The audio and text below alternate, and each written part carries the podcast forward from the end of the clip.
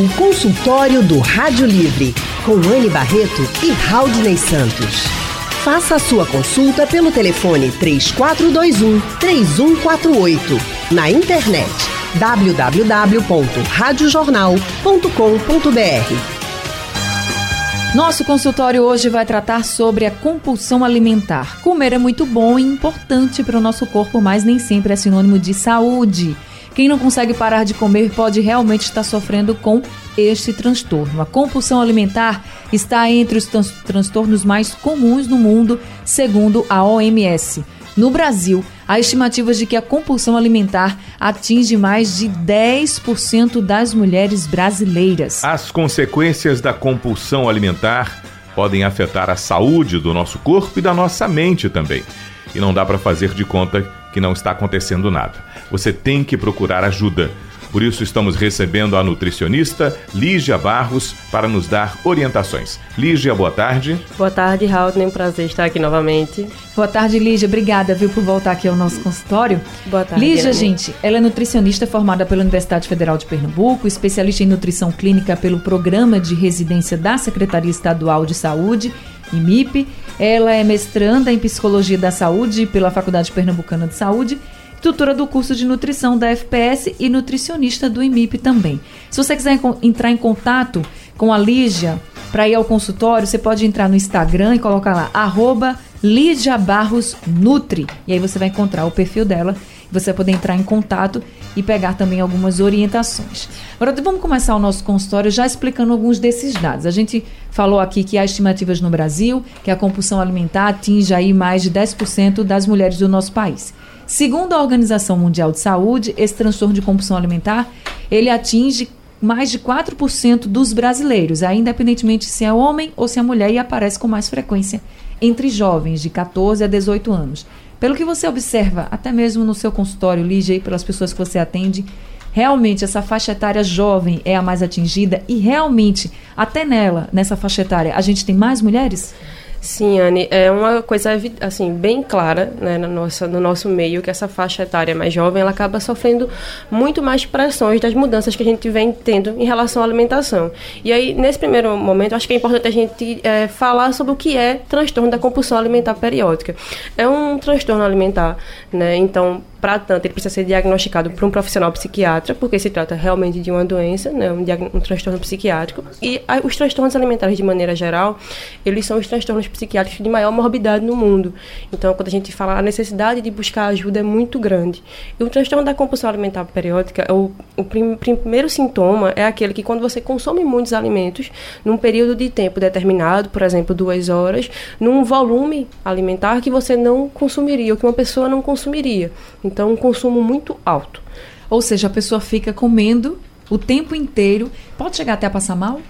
Sim, é, uma das questões é que é, você só para esse consumo quando chegar no seu limite sabe? Quando você está desconfortável, não quando você está aquela, aquela saciedade mínima. Mas não é quando parou a fome, é quando você já não, não, aguenta mais. Muitas vezes também está associado a esse comer compulsivo em situações em que não existe fome, né? Então, na, na, na permanência de algum sintoma emocional, né? de alguma situação não relacionada à fome propriamente dita. E o que provoca essa compulsão alimentar? Como o transtorno psiquiátrico, ela vem associada né, a algumas outras morbidades, e aí é por isso que é importante, tão importante o acompanhamento multidisciplinar né? Então, primariamente, o diagnóstico pelo psiquiatra, o acompanhamento com a nutricionista e o psicólogo. Né? E pode estar associado aos transtornos psicológicos de maneira geral. A obesidade vem muito relacionada com o transtorno da compulsão alimentar periódica. E muitos pacientes também que não têm sobrepeso e obesidade também podem ter essa compulsão alimentar. Muitas vezes o relacionamento inadequado com a comida pode levar essa compulsão. E a gente, infelizmente, na nossa sociedade, vem sendo levado a esse relacionamento inadequado.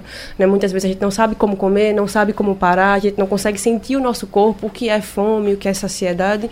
Então, tudo isso pode sim levar. Eu vou dar um rápido intervalo agora. Daqui a pouco a gente vai voltar conversando mais com a Lígia, até para entender como a gente pode entender o nosso corpo e saber assim, como é que a gente deve comer, não deve, porque eu acho que essa é a grande dúvida. Será que eu devo comer agora? Será que eu não devo? Será que é três, três horas? Mas eu tô com fome. Aí quando você deixa para comer tudo de uma vez, pode até, até provocar um comportamento perigoso. Estamos recebendo a nutricionista Lígia Barros. Para você que ligou o rádio agora, a Lígia estava explicando que para ser diagnosticado com a compulsão alimentar, você não vai primeiro para nutricionista, não. Isso tem que ser diagnosticado, por exemplo, com um psiquiatra, porque é um transtorno alimentar, tudo bem, mas é uma doença que muitas vezes está ligada a coisas da nossa mente. Então, o psiquiatra é quem vai diagnosticar. O próximo passo é ir para nutricionista.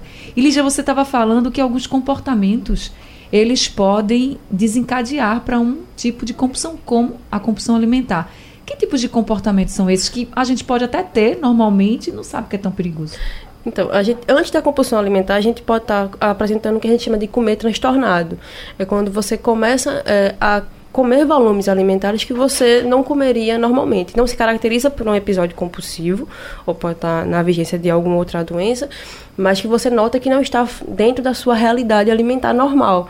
E aí um comportamento que é muito comum na nossa sociedade também é quando você não consegue comer um volume alimentar muito alto e você tem aquele que a gente chama de comer beliscador você não consegue comer um volume de alimentos né, muito grande, mas você está sempre se alimentando. Então, assim, observar o que lhe leva a isso, se realmente é um foco na sua vida. Porque a gente fala assim, a alimentação é muito importante, né, a gente precisa dela para viver, mas ela não é um único elemento do nosso dia. Então, se você perde muito tempo pensando nisso, se você perde muito tempo né, para comer, nesse ato de se alimentar, isso é uma coisa a ser considerada, de fato. E Ou quais seja... são os sintomas da compulsão alimentar? E aí, como eu disse primariamente, né, quando você come não é, um determinado volume de alimentos em um tempo limitado, muito hum. maior do que deveria. Geralmente, depois desse episódio de compulsão, quando vem esse sentimento de angústia, né, de depressão, quando você se sente mal, quando você, por exemplo, alguns é, podem não querer comer mais na frente de outras pessoas, já que acham que vão comer excessivamente. Tem o que a gente chama de subjetivo e objetivo, que é quando você sente que você comeu muito e quando você realmente tem objetivamente um volume muito alto. Né? Aquilo que eu falei anteriormente, quando você come até chegar no limite máximo, então você se sente desconfortável, você come até se sentir muito cheio, muito desconfortável de verdade. Todo Esse mundo... pode ser, são sinais. Ô, Lígia, todo mundo tem uma relação muito pessoal com a comida, né? Exato. Às vezes você come mais. Você está comendo mais por causa de um fato isolado, às vezes você perde uma pessoa muito importante na sua família e acaba descontando um pouco na comida. Uma decepção profissional, amorosa, você acaba descontando na comida. Esse tipo de comportamento é um indício de que você está correndo risco de desenvolver um transtorno de compulsão. Por exemplo, quando você está muito triste e começa a comer bem mais do que você comeria, ou comer coisas que você não comeria normalmente. Você falou de beliscar, tem muita gente que à noite chega em casa à noite, pronto, é o momento, né? Vamos comer sempre uma coisinha ali, uma coisinha aqui. Tudo isso muito relacionado com o que a gente está perdendo ou até mesmo com o que a gente está vivendo pode também desencadear numa compulsão? Pode sim, é lógico que é, você vai ter que ter alguns outros critérios para fechar o diagnóstico, mas acho que o princípio é você entender se seu relacionamento com a comida está sendo bom, porque você pode não desenvolver propriamente dita a compulsão, mas você pode não estar tendo um relacionamento adequado com a comida. Esse comportamento beliscador, por exemplo, você falou do, do hábito noturno, que é muito comum, é importante a gente entender que quando você passa períodos muito extensos com fome, então se ao longo do dia você trabalha e não consegue se alimentar regularmente, e aí durante a noite é o momento que você vai estar mais calmo, já geralmente no momento da sua casa, é normal que você coma mais. Então, o que a gente pede nesses momentos é que você observe se realmente isso tem acontecido, se você tem comido menos, porque isso pode ter um efeito nessa ingestão de alimentos à noite. Né, se não foi só por causa do momento isolado. E assim, essas questões emocionais que nos influenciam é normal, né? A gente vai ter momentos em que vamos consumir mais. O que não pode isso é ser periódico, isso acontecer com muita frequência, que aí é que você começa a né, ter sinais de alerta. Mas a, é natural. A autoestima da pessoa pode baixar também muito, muito. por causa disso? Muito. Porque você começa a é, não se entender né, em relação à sua alimentação. Então, é, inclusive, está bem relacionado. Olha, Lígia, aquele final de semana ou aquela situação especial que alguém foi para um encontro diferente ou jantar, um almoço na casa de alguém, de um parente, ou era um churrasco, um, um aniversário, uma reunião que não se repete sempre. Sim. E que às vezes você senta diante também de uma comida que você não está sempre diante dela. Ah, fizeram um, um churrasco maravilhoso, eu fui na casa de fulano e tinha uma buchada, tinha isso. E, e a pessoa, talvez muitos dos vão se identificar com isso que eu estou falando, que já saíram da mesa dizendo assim, eu tive que afrouxar até a barguilha porque eu estava que eu já tinha comido demais. A comida era tão gostosa e eu fui comendo, comendo, comendo Isso é um sinal de cuidado? Que situação é essa que a senhora identifica? Não, acho que assim, é, isso é normal. A gente passa por isso, principalmente quando a gente passa muito tempo sem consumir algumas comidas. Hum. É, se isso não for uma coisa frequente na sua vida, eu acho que vale ponderar que não é, não, não dá sinais de transtorno. E aí é importante que quando a gente estiver nesse momento social, primeiro ponto, é, não se privem de consumir. Uma das grandes questões que a gente fala sobre os exageros alimentares são as privações. Então, por exemplo, se você tem uma comida, né, o pão, por exemplo, que é uma queixa que a gente recebe com muita frequência. O pão é tido como vilão no nosso dia a dia. E as pessoas muitas vezes pensando na perda de peso já tiram o pão da dieta. E aí chegam num ponto que esse pão que era frequente, que é uma coisa muito cultural nossa de ter, né, o nosso é. pão é e quando vem um pão, elas acabam perdendo a linha em relação a isso. Então, muitas vezes, os excessos alimentares estão associados à privação.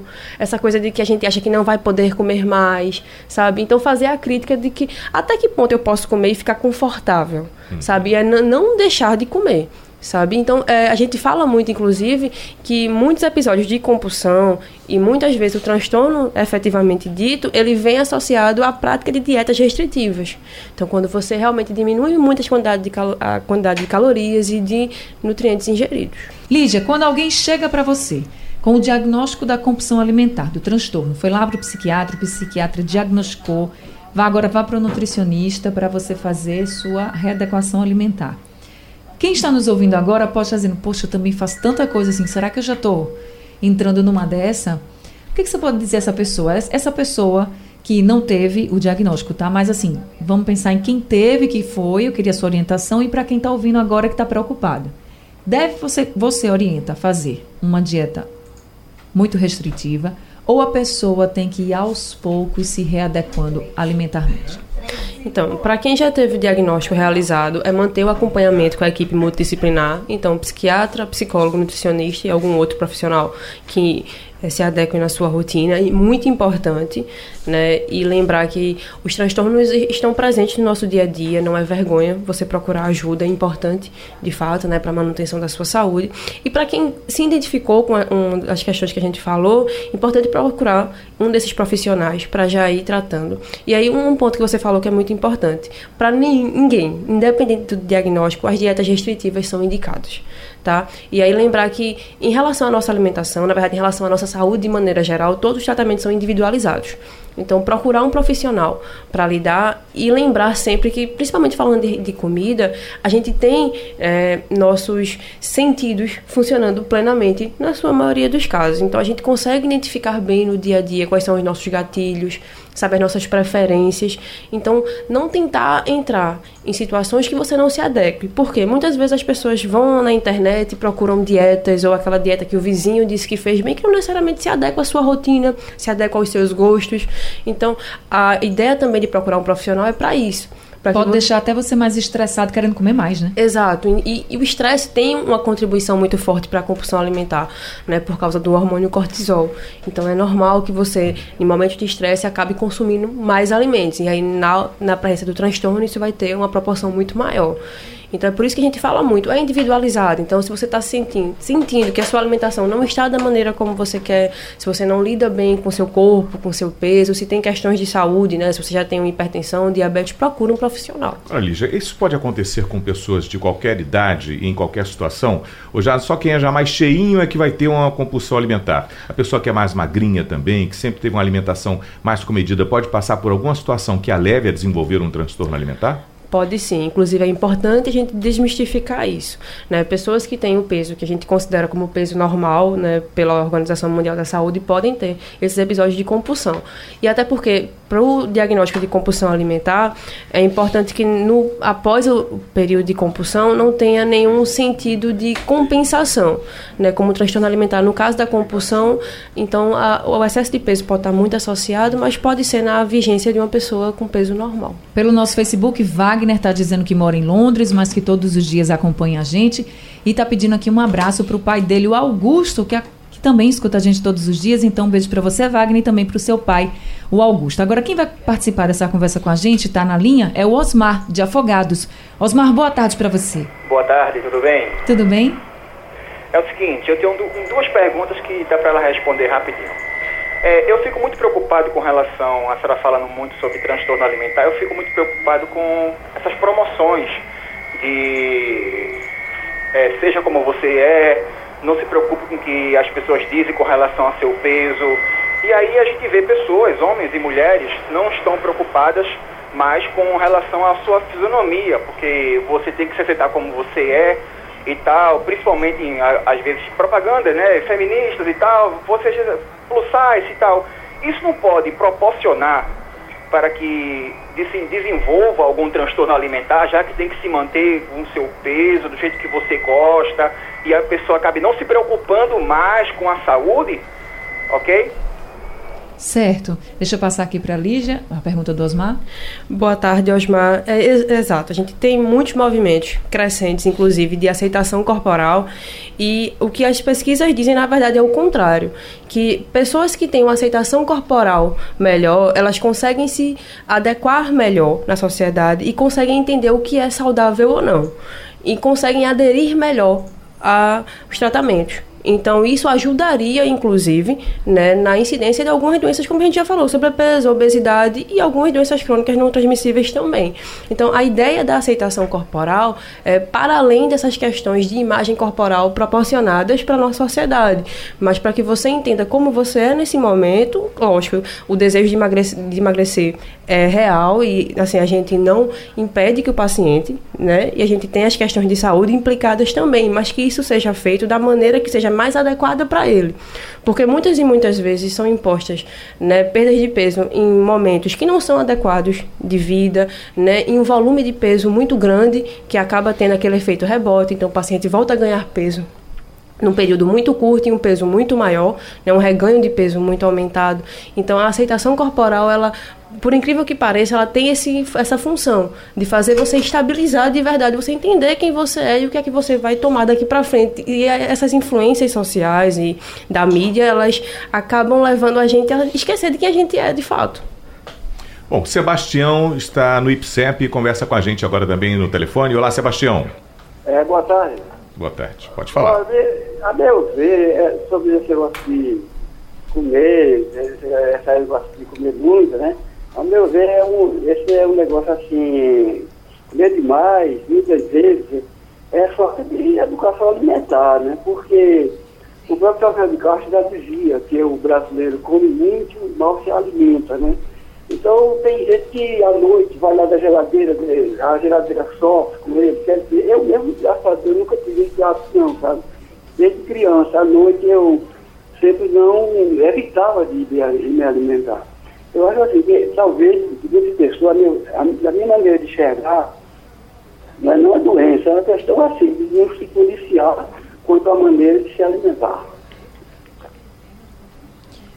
Tá certo, então Sebastião fez uma ponderação importante, né? Principalmente com essa questão da comida, da alimentação noturna, como ele falou, né, Lígia? Exato. É importante. Inclusive, o Amaro Neves, do IPSEP, está perguntando aqui pelo painel interativo o seguinte: Comer um pouquinho toda hora é ruim? Engorda também? Será que se enquadra naquela história do, da beliscada? A gente fica beliscando um pouquinho sempre? Boa tarde, Amaro. Então, engordar vai ser uma questão. Né, o emagrecimento ou ganho de peso é uma questão muito ampla. Né? Vai depender do que você se alimenta, né? Agora é importante você pensar por que, que você come sempre. Então, lembrar que não existem regras para alimentação. Para cada pessoa, você vai né, ver como é que se adequa. Então, essa questão de comer de 3 em 3 horas, ela não é obrigatória. O que a gente pede de verdade é que você não passe grandes períodos sem se alimentar e acabe compensando uma refeição na outra. Porque você acaba perdendo né, essa crítica em relação às quantidades alimentares. Então, quando você toma café muito cedo e você não faz o lanche, a tendência é você é, almoçar uma quantidade né, muito maior do que você comeria normalmente. E você acaba não ponderando o que deveria estar no seu prato de fato. E aí é importante você observar por que, que você come de vez em quando, sabe? E você é fome de verdade, porque muitas vezes a gente faz esse movimento de se alimentar por outras questões. Às vezes é o tédio, às vezes é alguma outra questão que não necessariamente é, seja comida. Então a gente não precisa realmente fazer essa ingestão nesse momento. Vamos falar um pouquinho do tratamento? Porque a gente falou que dietas restritivas jamais, principalmente para quem já tem esse transtorno aí da compulsão alimentar diagnosticada. Então, quando você começa o tratamento, você como nutricionista, já para a pessoa readequar a alimentação, quanto tempo leva para essa pessoa já estar tá mais, vamos dizer assim, numa situação mais leve, mais tranquila com relação à alimentação e não estar tá naquele comportamento compulsivo? Então, Anne, é, o tempo de, de acompanhamento é variável, né? Vai depender de como a gente encontra esse paciente, né? Então, que ele vem de sintomas e a gente, na verdade, divide esses atendimentos em duas fases. A primeira fase, que é a fase que a gente chama de é, educativa, que é uma fase em que a gente vai desmistificar crenças em relação à alimentação, falar um pouco, e aí uma fase que a gente fala de fase experimental ou uma fase de ação, que aí é quando a gente tem metas mais incisivas, né, tomadas de ação mais propriamente ditas.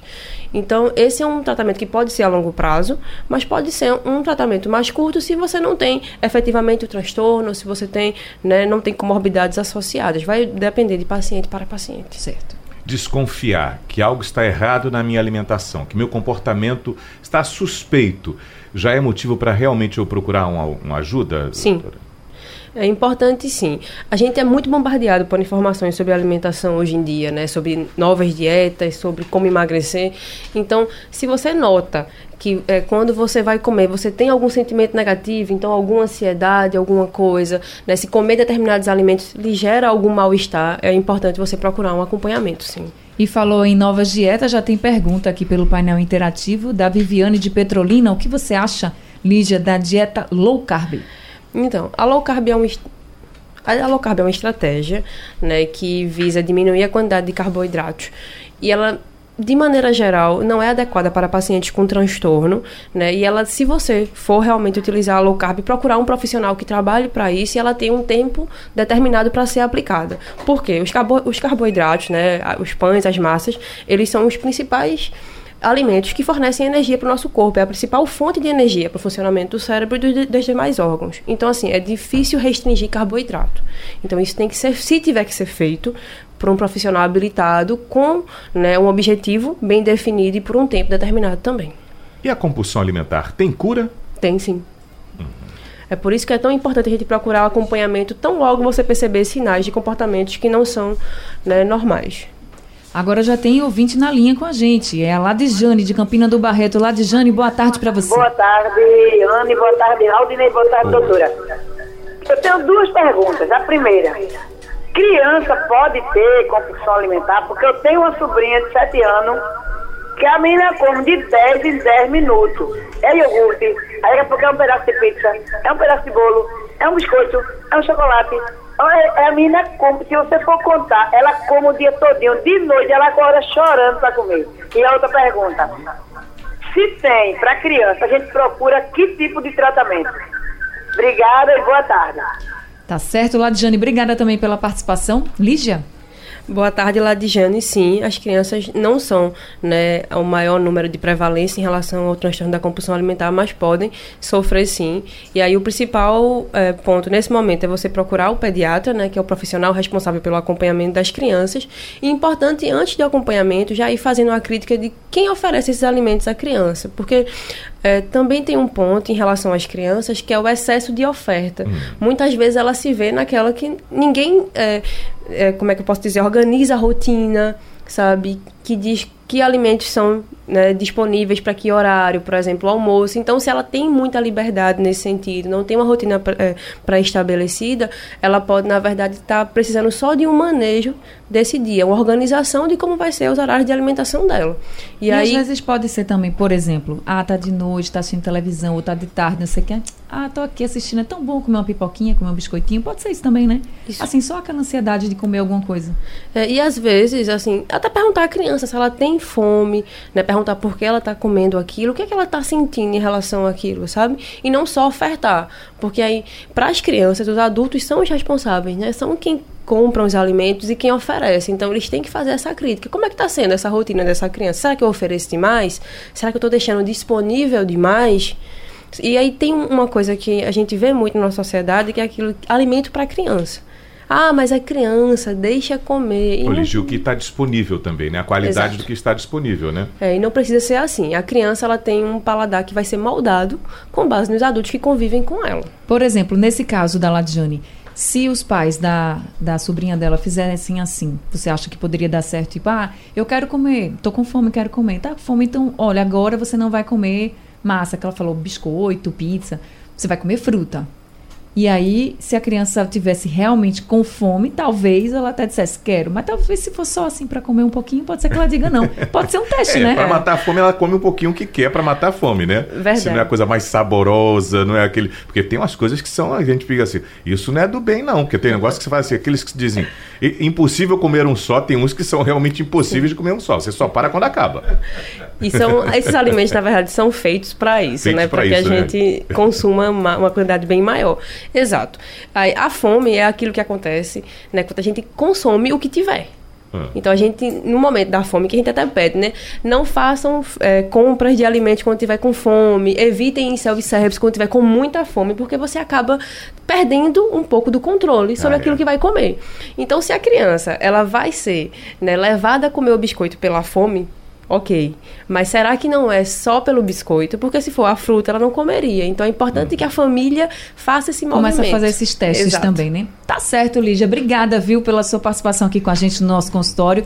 Nosso tempo está chegando ao fim. Queria agradecer muito a Lígia Barros. Queria agradecer a todos os ouvintes também que participaram com a gente, pelo painel interativo e pelo telefone. Lígia é nutricionista. Se você quiser entrar em contato com ela, você pode entrar no Instagram. Aí você coloca lá, Lígia Barros Nutri. Porque aí você entra em contato com ela para ser atendido no consultório, tá certo? Lígia, obrigada. Seja muito bem-vinda sempre, viu? Obrigada, Anne. Obrigada, Raul. É sempre um prazer estar aqui. Volte sempre. Rádio Jornal. Liderança absoluta. Rádio forte o tempo todo.